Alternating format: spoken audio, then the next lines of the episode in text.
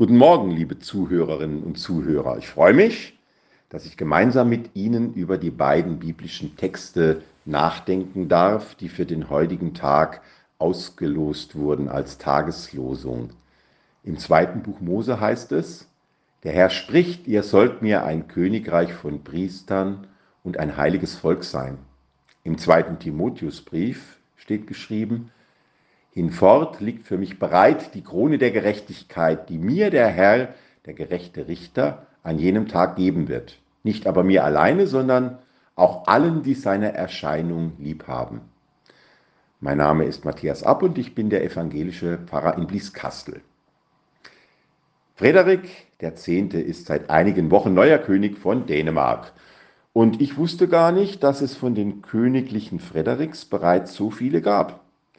Hätte ich mir aber denken können, wenn man bedenkt, dass die Monarchie in Dänemark die älteste in ganz Europa vielleicht, die älteste der ganzen Welt ist.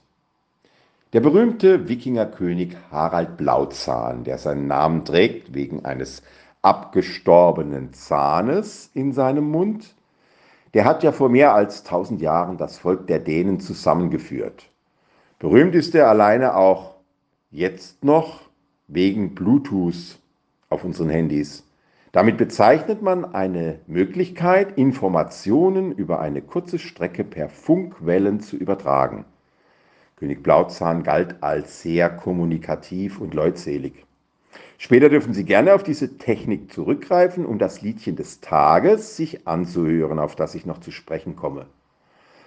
Bei unseren beiden Texten musste ich vor allem an so eine alte Königsfamilie wie die in Dänemark denken, als ich sie gelesen habe.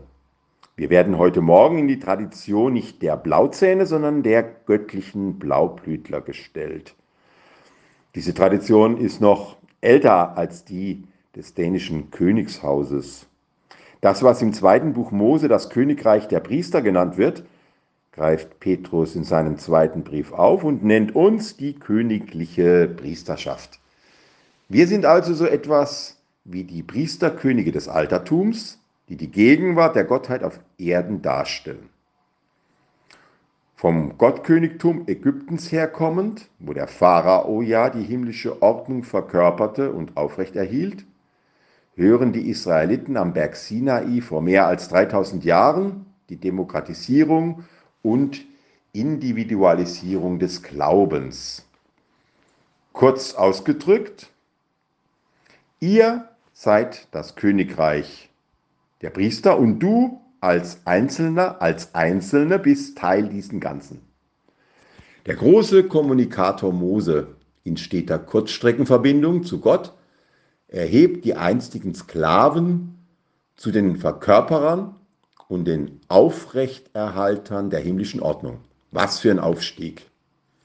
Und für die so Aufgestiegenen gelten dann die verschiedensten Gesetze des Hofes, viele Etikette, viele Regeln, die es jetzt zu befolgen gibt. Alle nachzulesen im Alten Testament. Theologisch gesprochen gilt jetzt das Gesetz, in Stein gehauen, unveränderlich, streng der neuen Würde entsprechend. Davor sind schon so manche Königskinder aus verschiedenen Königshäusern davongelaufen. Was für Ansprüche. Damit wir aber nicht davonlaufen, will Gott den Israeliten und uns erst einmal die Angst vor dieser großen königlichen Aufgabe nehmen. Dieses Gesetz, das ich dir heute gebe, ist nicht schwer für dich und nicht ferne von dir. Es geht nicht über deine Kraft, das zu befolgen. Nein, das Wort ist ganz nah bei dir, es ist in deinem Mund und in deinem Herzen. Du kannst es halten, heißt es auch im zweiten Buch Mose. Oder wie Jesus in guter alter alttestamentlicher Tradition formuliert, du sollst Gott lieben von ganzem Herzen, von ganzer Seele und mit all deiner Kraft und deinen Nächsten wie dich selbst. Das ist das Gesetz für die Königskinder. Das müsste eigentlich gehen. Keine Äußerlichkeiten, sondern Innerlichkeit. Eine Kurzwellenverbindung zu Gott, zu meinem Inneren, zu meinen Nächsten. Kommunikation und Leutseligkeit. Und doch bleibt am Ende die Frage, bin ich ein guter König und eine gute Königin gewesen? gestern, heute, in meinem Leben für andere. Paulus war sich da sicher im zweiten Timotheusbrief. Ich habe es gut gemacht. Ich werde deshalb in der Ewigkeit auch die ewige Krone der Gerechtigkeit bekommen, so wie alle, die in Jesus Christus sind und ihn lieb haben. Ich bin mir da nicht ganz so sicher für mich, ob ich das gut gemacht habe mit dem Königtum und da höre ich mir ab und zu mal über Bluetooth das Liedchen von Rio Reiser an. Das alles und noch viel mehr würde ich machen, wenn ich König von Deutschland wäre. Jede Nacht um halb eins, wenn das Fernsehen rauscht, leg ich mich aufs Bett und mal mir aus, wie es wäre, wenn ich nicht der wäre, der ich bin, sondern Kaiser Kanzler, König oder Königin. Naja, der Fernseher rauscht heutzutage nachts nicht mehr. Paula und Kurt Felix moderieren schon lange nicht mehr. Robert Lemke ist schon eine Ewigkeit tot. Aber Sissi die Zweite, Matthias der Erste, das geht immer. Wir haben immer noch die Königswürde inne. Sie, ich, wir Christen.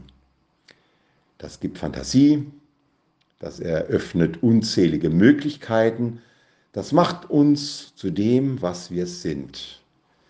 Ja, das alles und noch viel mehr würde ich machen, wenn ich wirklich ein Königskind Gottes wäre.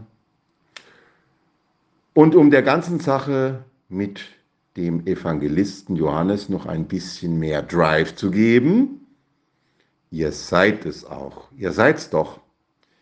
In diesem Sinne einen königlichen, kommunikativen und leutseligen Tag. Das alles und noch viel mehr würde ich machen, wenn ich wirklich ein Königskind wäre. Einen schönen Tag wünsche ich Ihnen, Königskindern.